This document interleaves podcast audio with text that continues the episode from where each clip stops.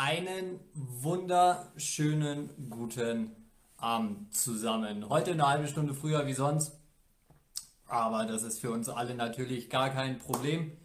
Heute zu Gast der neue Trainer der Nürnberg Ice Tigers, jahrelanger Trainer der Jungadler Mannheim, Frank Fischöder, heute bei mir zu Gast. Den nehme ich auch direkt schon mit rein.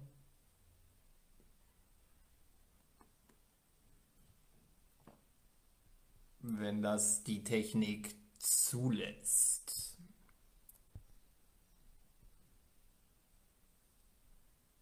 Probieren wir es ein zweites Mal. Jetzt sollte es funktionieren. Frank mit reinnehmen.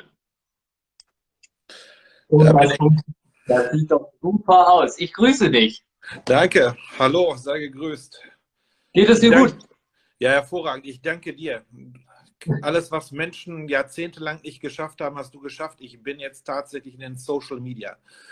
Ja, da, muss, erst der, der Felix von Hockeyweb kommen, damit der Frank Fischöder Instagram kriegt. Genau, so ist es.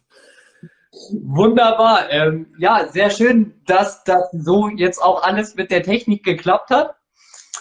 Frank, erstmal zu dir. Ähm, deine Karriere Eishockeyspieler technisch hat ja nie den großen Durchbruch gehabt. Du bist ja dann relativ ähm, früh schon ins Trainergeschäft gewechselt. Erzähl uns mal ein bisschen so, wie es dazu kam ähm, und wie sich das dann alles so entwickelt hat.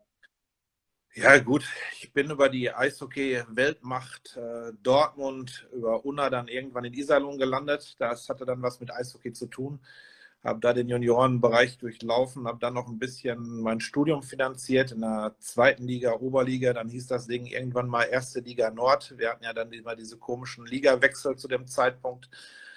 Ähm, habe dann Sport studiert parallel, aber habe dann mit 18 mein Juniorencoach war Bernd Hake. Weltklasse-Typ, ähm, hat dann gesagt, du hast nicht mal Lust, Eishockeyschulen zu machen. Äh, habe ich gesagt, ja, gerne, probieren wir mal. Und so fing der ganze Spaß an. Und dann habe ich sehr früh Lizenzen gemacht und mit 26 dann letzten Endes dann aufgehört. Äh, und dann ja auch sehr zeitnah, dann äh, zwei Jahre später, bin ich dann in Mannheim aufgeschlagen. Ja, da hast du da schon erwartet, dass das so eine Erfolgskarriere, das kann man ja schon sagen, so eine, so eine Karriere wird? Ach, äh, ich bin kein großer Träumer. Erwarten kann man nichts. Ich meine, natürlich, ich wollte Trainer sein. Das ist, ähm, das war dann relativ zügig klar. Ich habe mein Studium dafür geschmissen. Ich habe meine Diplomarbeit nicht mehr gesch äh, geschrieben in Bochum an der Uni. Ja, gut. Äh, meine Eltern waren nicht wirklich so begeistert zu dem Zeitpunkt, weil das Kind braucht einen Abschluss. Aber mittlerweile hat sich das dann gelegt. Und der Rest ist einfach nur kontinuierliche Arbeit. Du musst halt dann weiter trotzdem dann Leistung bringen, musst verschiedene Bereiche machen. Und ich meine, dafür war Mannheim brillant. Ich meine, ich habe von Grundschulprojekten bis hoch jetzt dann zur DNL eigentlich äh, alle Altersbereiche abdecken können.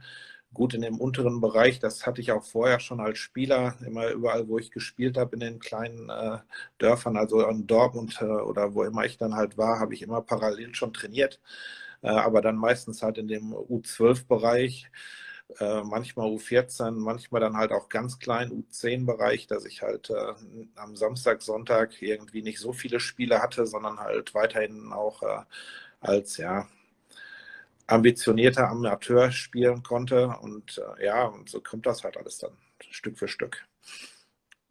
Wenn man auf deine Zeit in Mannheim schaut, ähm, du hast ja mit jetzigen Stars wie Dominik Cahun, äh, Leon Dreiseitel, Marc Michaelis, Moritz Seider, im Endeffekt äh, fast das ganze Ensemble, was drüben gerade in Nordamerika ist, ähm, hat irgendwo eine Schnittmenge mit dir. Ähm, hat man da so ein Gefühl für, dass man sagt, aus dem Jungen, da wird was Großes oder woran merkt man das, dass da ein Starpotenzial, nennen wir es jetzt mal, ähm, hintersteckt?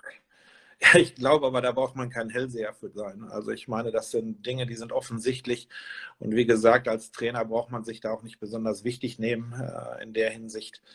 die Jungs waren einfach gut. Das ist auch schön. Ich habe aber auch sehr viele andere Spieler gehabt, die andere Karrieren gemacht haben, die DL-Karrieren gemacht haben, die zum Teil auch vielleicht einfach nur das ähnlich gemacht haben wie ich, die aufgehört haben, dann recht früh 26, 27 äh, irgendwo in der Oberliga oder in der zweiten Liga, äh, die aber parallel studiert haben, die jetzt Riesenjobs haben, Familienväter sind, gute Persönlichkeiten sind. Ich meine, wie gesagt, es gibt verschiedene Wege.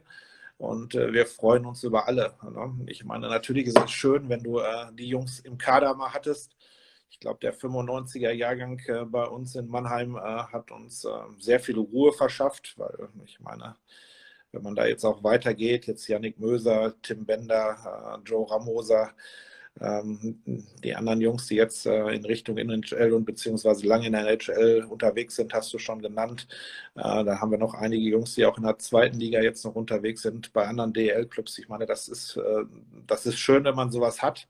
Das ist nicht die Regel, auch, muss man auch ganz klar sagen, aber die Jungs waren von Anfang an gut und äh, ich konnte sie nicht zerstören. Das, hat, das ist mir gelungen. Als sie bei mir waren, habe ich sie nicht kaputt gemacht und das ist eigentlich schon mal ein großes Plus. Pflegt man da noch so den Kontakt zu den, zu den Spielern von damals? Ja, regelmäßig, unregelmäßig.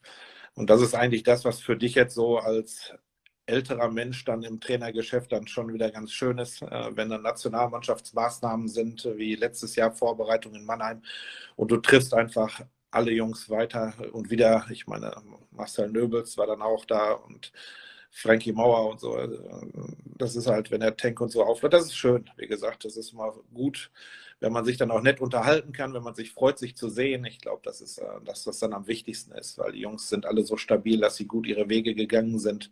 Und ja, das war es dann auch von meiner Seite. Du hast jetzt seit ähm, jahrelang äh, den Nachwuchsbereich äh, übernommen. Was ist so gerade in der im Teenageralter, nenne ich es jetzt mal, was ist da so für dich als Trainer die größte Herausforderung mit den, mit den Jungs, wenn die gerade so ein bisschen in ihre, nennen wir es mal, Sturm- und Drangphase kommen? Ja, gut, im Eishockey musst du halt sehr früh erwachsen werden. Das ist halt gerade das, was tragisch ist. Wir haben halt diese U21, U23-Regel in den jeweiligen Ligen. Ähm, wir haben sehr viele Jungs mit sehr viel Potenzial, aber die lassen sich nicht die Zeit, die sie zum Teil brauchen, um sich halt zu entwickeln. Die springen sehr schnell, wollen sie in den Profibereich einsteigen. Ähm, ansonsten sind die Jungs schon sehr klar mittlerweile vom Trainingseinsatz her, von dem, was sie wollen. Die wissen halt schon, wo der Hase läuft. Das ist auch gut so. Und was wir halt einfach schaffen müssen, ist halt diese Selbstdisziplin, die Neugier zu schaffen, dass sie halt auch sich permanent weiterentwickeln wollen. Weil das ist im Endeffekt das, was wir uns alle wünschen, weil wie gesagt, nach Mannheim kommt dann der nächste Schritt, genauso wie vorher halt, sollte man an dieser Stelle auch nicht vergessen, es gibt äh, Heimatvereine zum Teil, die über Jahre gute Arbeit gemacht haben im unteren Bereich, da bis zum Schüleralter oder sagen wir bis zum äh, jetzigen U15-Alter. Ähm, das ist halt schon ja, das ist auch wichtig und jeder Verein hat seine Möglichkeiten und schöpft die voll aus und ähm, das ist halt gut zu sehen. Und ich meine, wir sind halt auch nur ein weiterer Schritt, äh, wo wir halt Leute begleiten können für einen gewissen Zeitraum und mit der Hoffnung, dass halt, das glaube ich, aber hat jeder Trainer, auch in dem Moment, wo er unten anfängt mit einem Spieler und sieht, er hat irgendwas, dass er durchkommt. Und das ist halt äh, schön zu sehen und jeder hat seinen Teil auf dem Weg beigetragen und das sollte man an der Stelle halt auch nicht vergessen. Zur Ursprungsfrage, es wird ja jeder, also ich kenne das von meiner Jugend, ich hatte viele Flausen im Kopf und ähm, ich äh, habe Moritz Seider auch schon kennengelernt, dem traue ich sowas tatsächlich auch du schon ein bisschen zu. Ähm, wie, wie geht man da als, als Trainer dann mit um? Moritz ähm, hat, also wir hatten vorher ähm, Kontakt, ähm, Moritz und ich, und er hat uns gesagt, dass du immer, immer einen blöden Spruch oder einen lockeren Spruch auf, auf Lager hattest, aber wenn es aufs Eis ging, dann war der Spaß vorbei. Arbeit ist Arbeit, Spaß ist Spaß. Ich meine, es, wir sind, wie gesagt, wir sind alle Spieler. Am Ende des Tages glaube ich, warum sind Trainer Trainer? Weil sie halt einfach noch weiter in diesem Mannschaftsgefüge sein wollen. Irgendwo sind wir halt einfach zu alt oder in meinem Fall vielleicht auch ein bisschen zu untalentiert gewesen, um das lang genug auf hohem Niveau zu spielen. Aber wir haben alle dieses, dieses Feeling genossen. Kabine, Umfeld, äh, mit den Jungs rumhängen. Ja, jetzt haben wir zwar die Seite gewechselt, aber wir haben ein Stück weit immer noch dieses gleiche Gefühl. Wir haben immer noch diesen, diesen, diese Zusammenarbeit mit Menschen, diese Zusammenarbeit mit den äh, Spielern in der Kabine. Und das ist halt was, was halt super ist, muss man halt einfach sagen. Und äh, man hat seine Zeit, wo man arbeiten muss und da muss es auch seriös sein und da gibt es auch irgendwo keine, keine Wege drumherum, weil, wie gesagt, am Ende des Tages äh, wollen die Spieler erfolgreich sein, die Organisation hat die Ansprüche, du selber hast Ansprüche an deine Arbeit, was du sehen willst auf dem Eis. Und somit musst du halt auch dann dafür sorgen, dass das gerade ausläuft. Und dass das nicht immer Spaß ist, braucht man nicht drüber reden, weil, wie gesagt, es kann kein Spaß sein, wenn ich mir Dinge vorstelle und jetzt im Nachwuchs dann noch mehr. Es funktioniert dann nicht so, wie ich es gerne haben will. Ich glaube, dass ich auch nicht der geduldigste Mensch bin an der Stelle. In den letzten Jahren ist es sehr viel besser geworden, muss ich sagen. Bin auch sehr viel ruhiger geworden. Das ist mal der, die Stelle, wo meine Spieler wahrscheinlich sich totlachen jetzt am, äh, am Account. Aber da gut, das ist tatsächlich so, weil wir entwickeln uns alle ein Stück weit weiter. Aber ja, man muss halt auch ein bisschen Spaß haben an dem Ganzen. Ne? Und äh, die Kabine ist wichtig, der Zusammenhang in der Kabine ist wichtig, der Zusammenhalt, das Miteinander ist wichtig und das macht ein Stück weit auch Mannschaftssportarten aus. Marc Michaelis ähm, hat zu dem Punkt ähm, uns gesagt, dass du immer oder dass er immer das Gefühl hatte, dass du am liebsten dir die Schlittschuhe mit anschnallen würdest und mit aufs Eis gehen würdest und das genau das war, was immer ähm, dich und die Mannschaft ähm, so zusammengeschweißt hat, dass das wohl sehr bei den Spielern angekommen ist. Das war die Aussage von Marc Michaelis dazu. Ähm, wir haben die Spieler, also Moritz Seiler und Marc Michaelis, natürlich auch nach ähm, deinem Erfolgskonzept gefragt, was sie denken, was dein Erfolgskonzept ist. Ähm, ich bin gespannt. Nee, bevor ich da auflöse, wie würdest du denn dein Erfolgskonzept be beschreiben? Ja, gut, ich bin gnadenlos ehrgeizig. Ähm, ich bin in der Sache, glaube ich, äh, ja, dann doch schon äh, ziemlich geradlinig. Äh, ich habe immer ein gutes Potenzial gehabt. Ich glaube, dass ich äh, sehr viel Glück hatte. Marc Michaelis hat damals unsere Meistermannschaft als Endjahrgang fast alleine getragen. Dorian Seftel war noch dabei.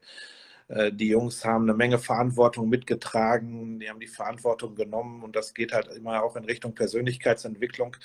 Äh, und das ist halt schön zu sehen. Ich meine, ich habe jetzt Marc die letzten Wochen ja auch gesehen in Mannheim, äh, weil er bei uns da trainiert hat im Umfeld. Und das ist halt schön zu sehen. Die Jungs haben sich nicht verändert. Ich meine, sie sind erwachsener, größer geworden. Sind, ja, klar sind sie erwachsen, aber so von ihrer Grundart sind sie immer noch alle gleich. Und Erfolgsrezept, ja, fordern, fordern muss man immer. Und am Ende des Tages muss man sie aber auch äh, bestätigen und bestärken in dem, was sie können, weil wir haben ja schon Spieler, die in manchen Situationen einfach den Unterschied machen können. Und da hilft es mir nicht, wenn ich sie einschränke in ihrer Kreativität, wenn ich wenn ich ihnen die Möglichkeit nicht gebe, das auszuleben. Ähm, und äh, das macht im Endeffekt dann den Unterschied. Und wenn man halt irgendwann, und das haben wir über die letzten Jahrzehnte eigentlich entwickelt, diesen Anspruch an uns selber haben und das halt auch in die Organisation reintragen und die Spieler das äh, Jahr für Jahr auch weitergeben, diesen Willen, Spiele zu gewinnen, besser zu sein, auch innerhalb des Trainings sich permanent auch äh, zu fordern und sich halt auf Kurs zu halten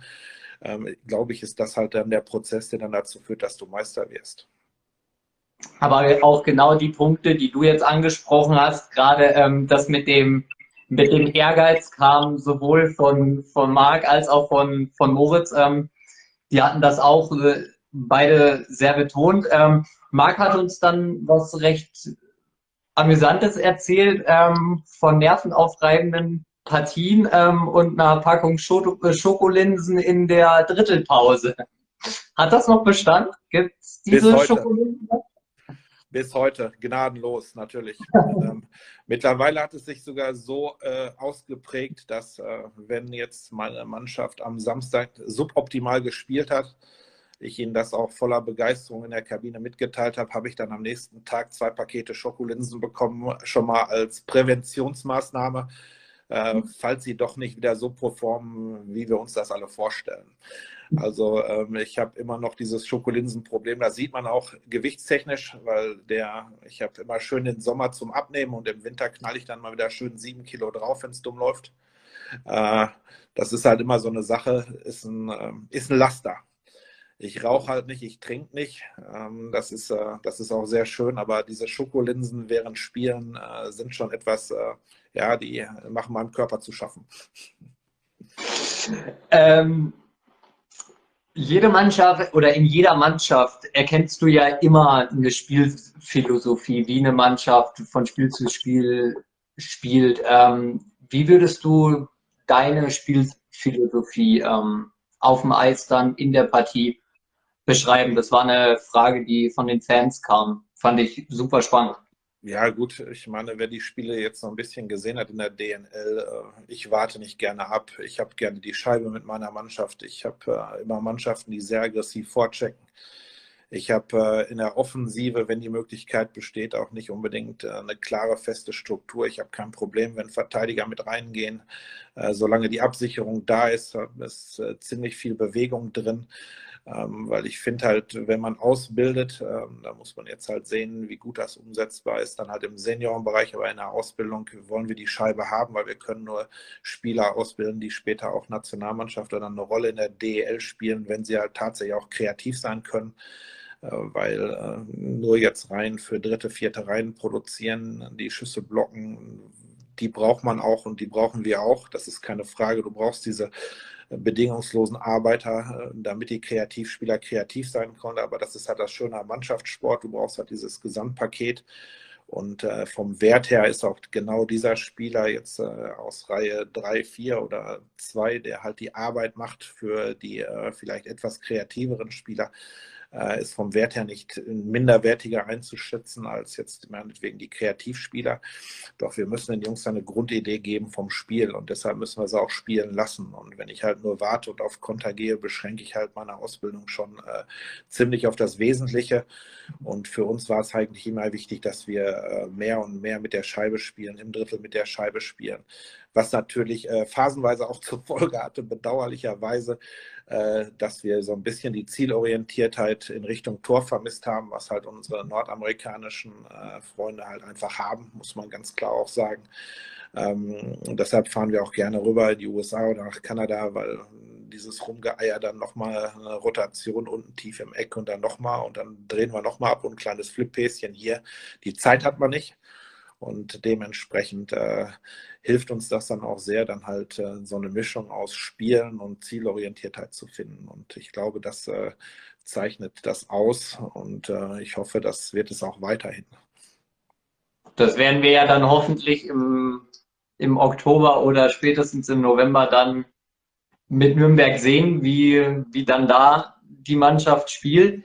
Ähm, was mich persönlich ähm, deine Einschätzung interessiert, weil du jahrelang den Jugendbereich gemacht hast, wenn du jetzt halt einen Blick auf Tim Stützle, John Jason Peterka und auf Lukas Reichel wirfst, ähm, wenn du sie jetzt halt ähm, ranken müsstest, an welcher Stelle sie gezogen werden im Draft, wie wäre da deine, deine Aufstellung?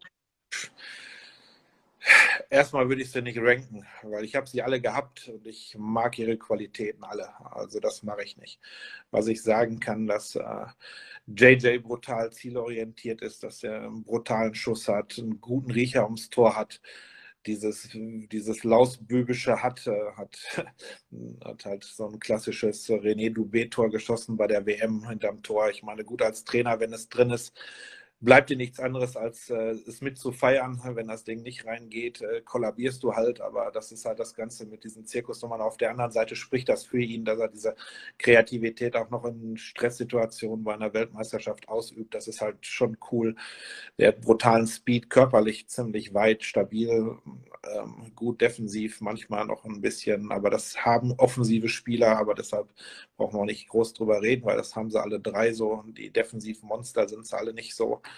So, dann hast du, äh, ja, Richie Lukas Reichel ist, äh, ist auch sehr kreativ, hat einen guten Abschluss, körperlich vielleicht noch ein bisschen zierlicher äh, als die anderen beiden, ähm, die, aber auch brutal kreativer Spieler und hat auch eine Menge Möglichkeiten, Riesenpotenzial offensiv.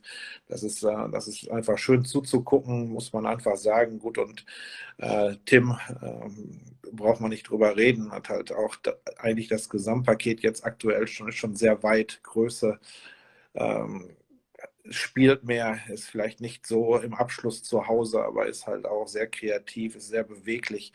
Ähm, hat vor allen Dingen auch äh, ähnlich wie JJ immer das Grinsen im Gesicht äh, und Lukas halt auch. Die haben halt noch dieses Lausbübische in sich, was sie hoffentlich auch nie verlieren werden und irgendwie wegschmeißen werden, weil ich glaube, das macht sie aus ein Stück weit ihre Kreativität, weil dieser Spaß am Spiel, das ist halt immer schön zu sehen, wenn das Spieler haben. Und gut vom Ranking her, da gibt es genug andere Fachleute, die das Ganze machen müssen. Für mich sind das halt Ausnahmespieler, die ich halt teilweise leider nur bei der WM bei mir hatte, teilweise halt auch ein bisschen länger dann bei mir. Ähm, ist das einfach schön, weil es macht Spaß, ihnen zuzuschauen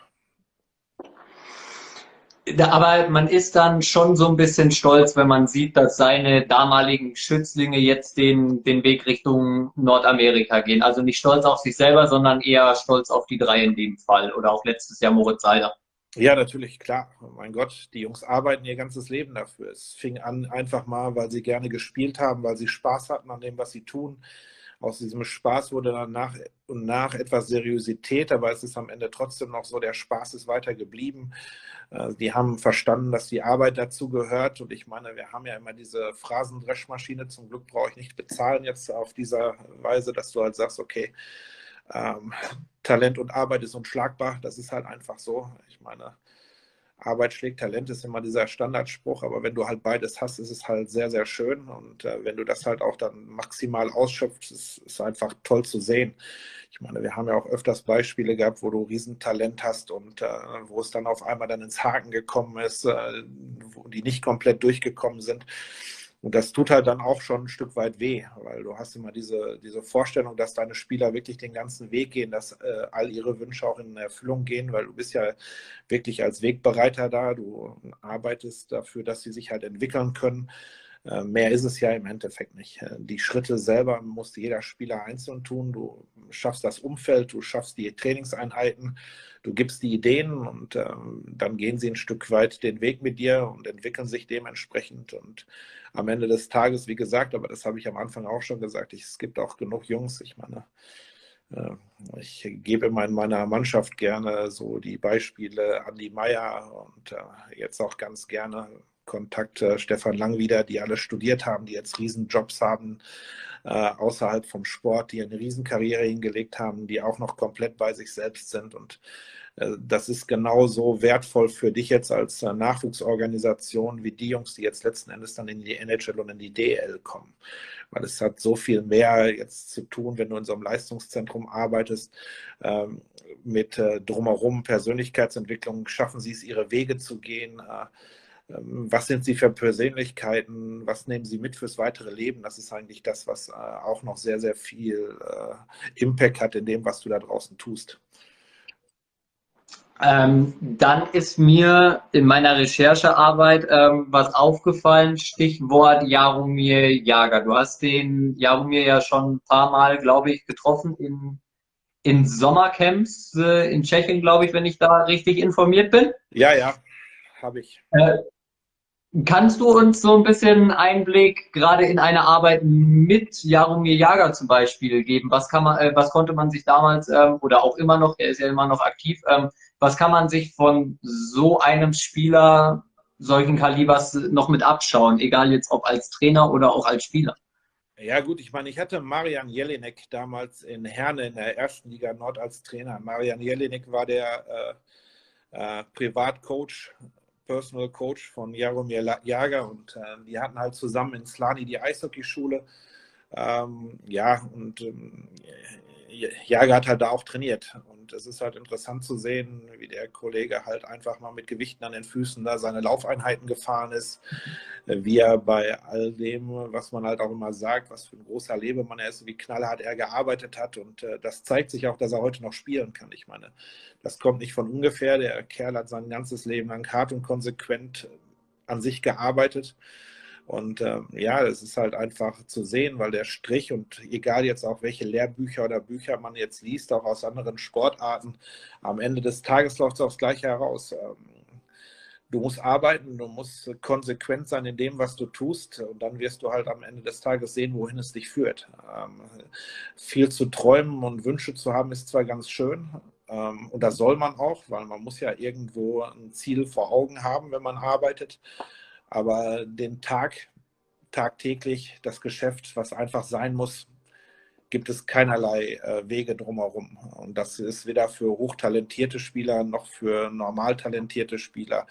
Ähm, meistens am einfachsten haben es halt die, die halt von jeher immer mehr kämpfen mussten, um ihre Position zu bekommen in irgendwelchen Teams. Die, da ist das einfach naturell, weil die einfach spielen wollen auf dem höchstmöglichen Niveau. Für die ist das normal, dass sie einfach weiterziehen und arbeiten und machen und tun. Ähm, aber Arbeit ist das, was unter allem steht. Und äh, da hilft dir kein Talent, äh, wenn du halt nicht bereit bist, den Preis final zu zahlen. Weil irgendwann haben alle Talent. Ich meine, Dirk Nowitzki hat das ja ganz schön gesagt in, äh, in seinem Buch.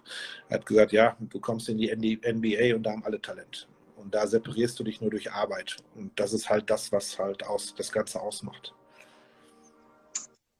Wenn wir jetzt halt ähm, einen Schritt weitergehen. Ähm, hoffentlich geht ja bald ähm, die Saison los. Es ist für dich der erste DEL-Posten als Head Coach. Ähm, ist da vielleicht doch so ein bisschen Nervosität, äh, Nervosität dabei?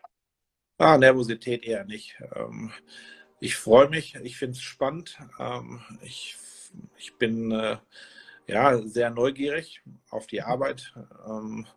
Und ansonsten wird man halt sehen, wie das Ganze dann halt losgeht. Ähm, Respekt sollte man immer haben äh, mhm. vor Aufgaben, vor neuen Aufgaben, aber das hat jetzt auch nichts damit zu tun, dass man dann besonders nervös sein muss, weil man, man muss einen Weg finden äh, mit den Spielern dann da. Und äh, ich habe ja auch schon gesagt, ähm, in der Pressekonferenz. Äh, am Ende des Tages arbeiten wir mit Menschen. Und jetzt müssen wir halt uns kennenlernen, wir müssen einen Weg finden, wir müssen äh, in den gleichen Weg einkaufen und müssen dann von dort aus weiterarbeiten. Und das ist halt jetzt kein Unterschied jetzt zum äh, U20-Team, jetzt zum Profiteam. Äh, wobei ich natürlich sagen muss, jetzt in Mannheim habe ich natürlich äh, hochprofessionelle Bedingungen gehabt. Äh, ich meine, meine Kabine ist 30 äh, Meter, wenn es hochkommt, entfernt von der DEL-Kabine. Die Zusammenarbeit mit der DEL-Kabine war immer sehr groß. Wir hatten einen stetigen Austausch äh, über Anspruch an Spieler, was wir für Potenzial haben wollen. Und äh, dementsprechend ähm, ist das halt immer ganz interessant zu sehen. Ähm, und ähm, ich glaube, auch durch die Kommunikation mit meinen ehemaligen Spielern, ich meine, ich habe ja doch ein paar in der DEL ähm, über die letzten Jahre, wie sie sich Dinge vorstellen. Ich meine, was sie gerne auch vielleicht anders hätten oder wie sie vielleicht auch anders hätten wahrgenommen werden wollen an der Stelle. Das sind halt alles so Sachen, äh, die sammelt man für sich, die ordnet man für sich ein und dann äh, ja, hat man halt nach und nach seine Philosophie ein bisschen aufgebaut und guckt halt, ob es halt auf dem nächsthöheren Niveau auch möglich ist, genau diesen Weg dann an der Stelle weiterzugehen. Jetzt geh, jetzt trittst du ja zum 1.8. Ähm, dann offiziell dieses Traineramt äh, an. Gibt es jetzt schon Sachen, die man ähm, so im Vorfeld schon vorbereiten kann, bevor, äh, bevor man das Amt antritt? Ähm, natürlich, eine Menge. Also ähm, man macht sich Gedanken über, äh, wie wird mein Wochenrhythmus aussehen, wie will ich die Trainingssteuerung haben, wie will ich Intensitäten haben im Training, ähm, ähm, wo sind die Pausen, wie setzt man am besten die Krafteinheiten und, und, und, und. Ist, eigentlich ist es so, dass so diese Kernaufgaben, die Grundstrukturen sind eigentlich vorgedacht. Ähm, die äh, sind auch soweit äh, für mich relativ klar und deutlich, wie ich sie gerne haben möchte. Ähm, ich habe auch schon angefangen, ein bisschen äh, halt das auch äh, zu, zu kommunizieren und ähm, ja, und da geht es halt jetzt dann auch wieder um den Rhythmus zu finden, wie dann halt die Vorbereitung läuft. Äh, und ja, da hast du eine Menge zum Vorbereiten eigentlich, weil es ist, glaube ich, das äh, fahrlässigste, was man tun kann als Trainer, jetzt besonders, wenn man jetzt in den Profibereich eintritt. Und das gilt auch jetzt im Endeffekt jetzt für den DNL-Bereich, auf jeden Fall für das, was wir an Anspruch hatten für uns in Mannheim. Mhm. Äh, du musst halt zusehen, dass du da jetzt einfach äh, von vornherein klar bist in dem, was du tust äh, und äh, das auch argumentieren kannst. Weil, wie gesagt, wir haben mündige Spieler, wir wollen mündige Spieler, äh, Spieler und dementsprechend hau rein. Also muss das klar alles schon vorstrukturiert sein, ansonsten wird es halt blöd. wenn man anfängt, darüber nachzudenken, was man heute tut, wenn die Mannschaft vor einem steht, kommt das auch nicht so gut an. Das, da könnte so ein Trainerjob auch im Nachwuchs sehr schnell zu Ende sein. Das, kann ich mir, äh, das kann ich mir, ich übertrage das jetzt gerade so auf mich, kann ich mir gut vorstellen, dass sowas enorm in die Hose gehen kann. Ähm, jetzt war ja in der DEL der Transferstopp, der mit dem 30. Juni aufgehoben wurde und jetzt können die Vereine ja wieder ähm, Spieler verpflichten, verlängern etc. Ähm, bist du da dann in Nürnberg schon mit dem Boot? Also wir wollen jetzt auf gar keine per Personalie eingehen, sondern nur grundsätzlich, ob ähm, Nürnberg dich da schon mit ins Boot holt in der Kaderplan. Ja, gut, aber ich glaube, aufgeschoben ist jetzt, glaube ich, nochmal weiter nach hinten, ne, wenn ich das richtig mitbekommen habe, mit Verpflichtungen, Zeitraum. Ähm, ähm, ja, gut, klar. Also ich meine, es, ich werde nächstes Jahr da an der Bande stehen, beziehungsweise ab 1.8. Äh, da sein. Natürlich äh, ist unser Interesse dann schon da, dass wir uns kurz schließen. Aber wie wir halt auch schon gesagt haben, ich glaube, dass es eine Teamarbeit ist. Es gibt da viele Dinge. Wir müssen alle unsere Kontakte nutzen, dass wir weise Entscheidungen treffen in Positionen, die wir da noch haben, die wir vergeben können.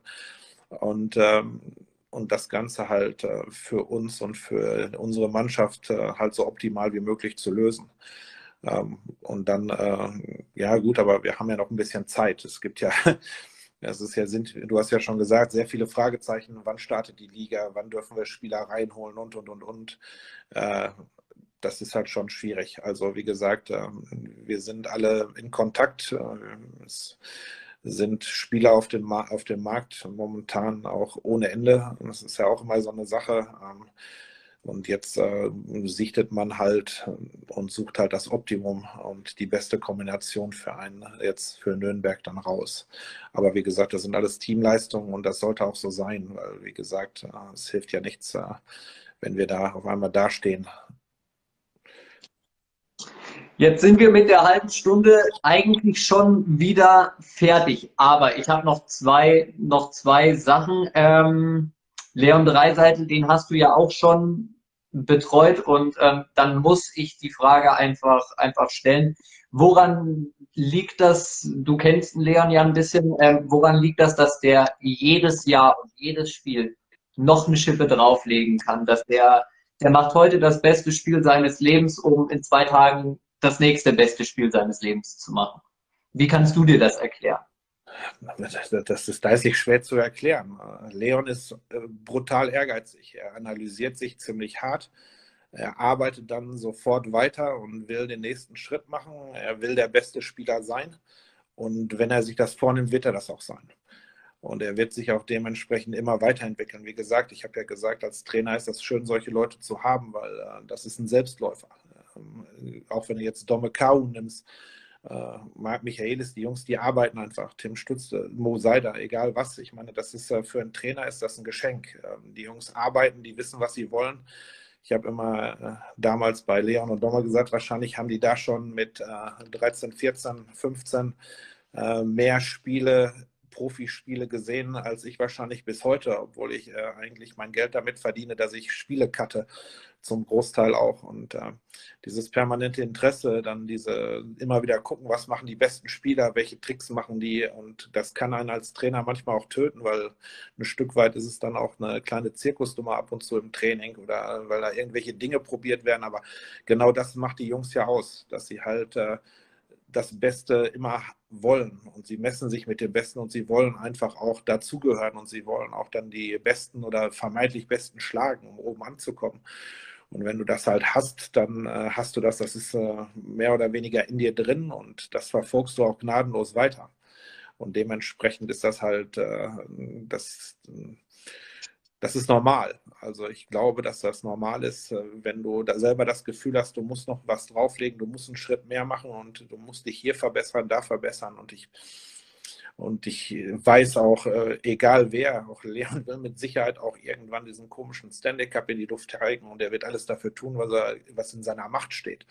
Und äh, das wird er Tag für Tag tun. Er wird sich dementsprechend auch Tag für Tag weiterentwickeln und wird jede Möglichkeit nutzen, die ihm angeboten wird. Und äh, genauso wie halt alle anderen Jungs, die jetzt da oben sind und auch da oben schon vorher waren. Ich meine, ich habe jetzt äh, viel mit auch Marcel Gottsch zu tun gehabt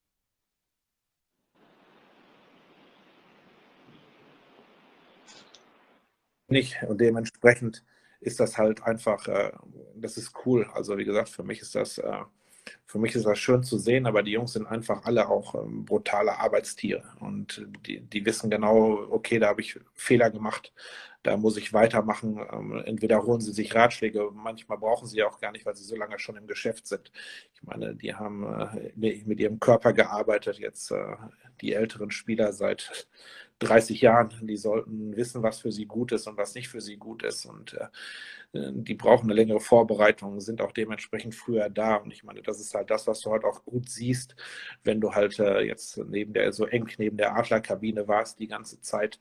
Ähm, das ist einfach schön. Ne? Du hast halt einfach diese, diese Situation, dass du sagen kannst, mein Gott, die Jungs sind äh, ja brutal vorbereitet egal was ist, die wissen, was sie tun müssen, um halt noch top oben zu sein, um trotzdem noch top Leistungen, Spiele abliefern zu können. Und äh, das ist schön zu sehen. Profis sind Profis und das sind sie relativ früh schon und sie werden es immer bleiben. Und äh, ich weiß, wie gesagt, ich meine, ich, schön, dass ich wieder jetzt die, den Querverweis zum, äh, zu Dirk Nowitzki oder so mache, wenn man da sieht, äh, wie viel Arbeit der Kollege in seinen ramponierten Körper stecken musste, um halt Jahr für Jahr noch spielen zu können und mit was für einem Ehrgeiz und einer Präzision. Ja, ich habe diese, diesen Toolbox-Gedanken habe ich auch ein Stück weit aufgenommen für jetzt auch die, unsere jüngeren Spieler, damals noch jetzt äh, gut in äh, Mannheim, dass wir halt anfangen, halt tatsächlich an Dingen zu arbeiten, was wir halt äh, noch zusätzlich zu unserem Skill-Level dazu haben wollen, weil ich finde diese Denkensweise sehr, sehr spannend und wenn man diesen Ehrgeiz hat, äh, dann ist das eine natürliche Geschichte. Also werden die Jungs auch weiter sich entwickeln, sie werden sich festsetzen, sie werden ihren Weg gnadenlos weitergehen, weil einfach das ihre Mentalität ist und das ist, was, ist, was sie im Endeffekt ausmacht. Ja, super super interessant, dass äh, das Ganze, wie du uns das erzählst. Ich glaube, so einen tiefen Einblick hatten wir ähm, jetzt in den Streams noch nie in den Eishockeysport. Ähm, also wirklich schon mal vielen, vielen Dank dafür. Bevor ich dich jetzt ins Wochenende entlasse, darfst du dir deine Traum Top 6 aufstellen. Egal welche Spieler, Männlein, Weiblein, ähm, welche, welcher Jahrgang. ähm, müssen auch nicht unter dir gespielt haben, dürfen unter dir gespielt haben, müssen aber nicht. Ähm, darf alles mit dabei sein. Das mache ich nicht. Aus dem, okay. aus dem einfachen Grund ist, äh, ich komme mit einer Top 6 nicht hin. Oder Top 5. Das, das, das geht nicht. Ähm, wir hatten äh, Kapitäne, Mentalitätsmonster, die einfach in so einen Kader reingehören, die da einfach einen Platz haben. Natürlich haben wir die üblichen Verdächtigen, aber alleine, wenn wir jetzt äh, rein äh, von dem, was wir als, als Erfahrung haben, jetzt unsere ähm, NHLer nehmen, ist meine Reihe voll. Ähm, auf der anderen Seite habe ich so viele gute Jungs, ich meine, die ich auch von ihrer Persönlichkeit auch sehr, sehr schätze und die auch eine Riesenkarriere hingelegt haben. Ähm, ich habe Jungs dabei, die eine super Karriere gemacht haben äh, und eigentlich dann schon vor 15 Jahren dann äh, meine Tochter als erstes dann im Krankenhaus auf dem Arm hatten und äh, heute dann selber Familienväter sind. Ich habe so viele Leute in meinem Leben jetzt bisher in den letzten 19 Jahren in Mannheim ähm, erleben dürfen, ähm, dass, eine, dass eigentlich so eine Top 5 wird dem nicht gerecht und dementsprechend werde ich mich da jetzt verdrücken und rausdrücken, ähm, weil ich einfach äh, das Bedürfnis habe, eigentlich äh, meine ganzen Jungs, die ich in dem Zeitraum hatte, eigentlich äh, zu umarmen und zu sagen, okay, es, der Trainer ist immer, wird gemacht ein Stück weit durch seine Spieler und das sind die Spieler, die ich mit, mit denen ich arbeiten durfte und das ist halt äh, das, was uns, glaube ich, alle so ein Stück weit ausmacht und äh, eine Top 5 wäre in dem Moment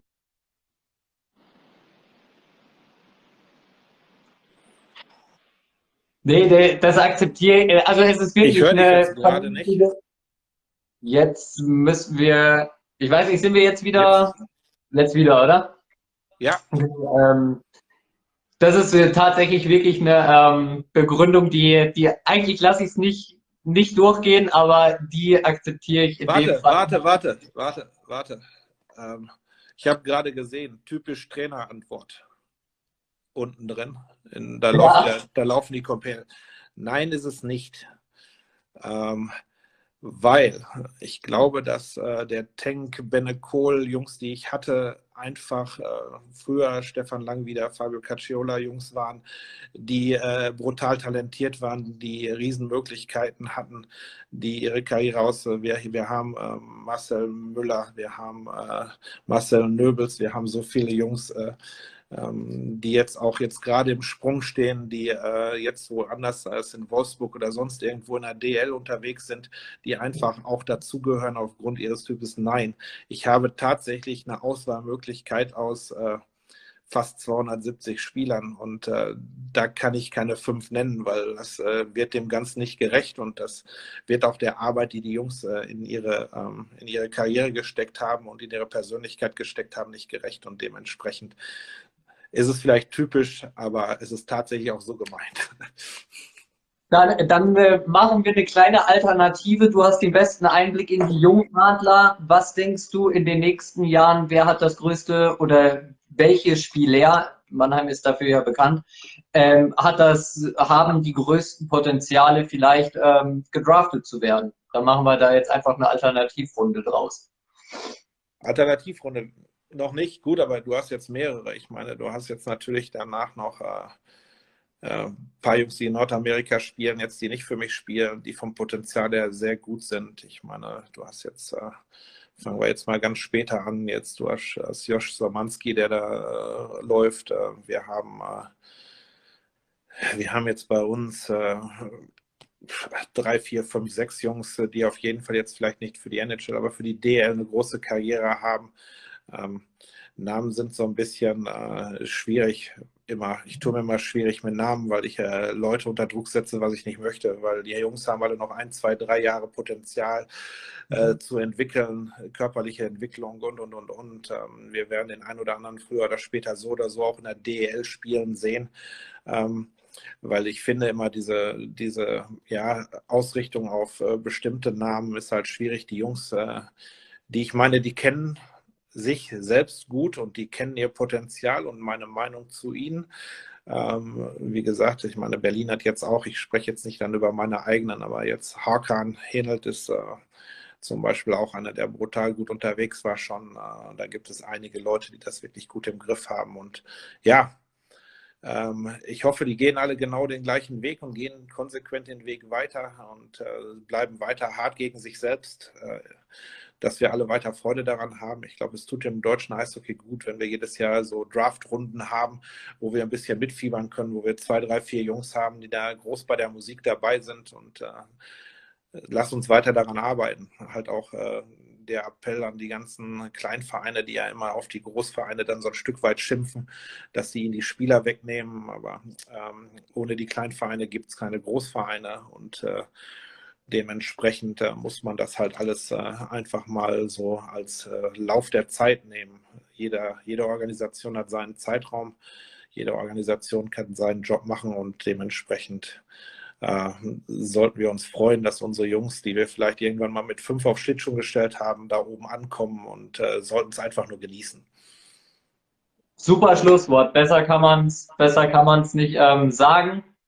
Frank, vielen, vielen Dank für, für deine Zeit, für den super Einblick ähm, in dein Trainerleben, in die Eishockeywelt. Ähm, ich glaube, das hat es bei uns auf dem Kanal so noch, auch noch nicht gegeben. Ähm, wirklich vielen, vielen Dank und dann wünsche ich dir jetzt halt endlich ein schönes Wochenende. Der Grill ist bereit. dann guten Hunger. Danke. Danke, Danke Felix. Auch.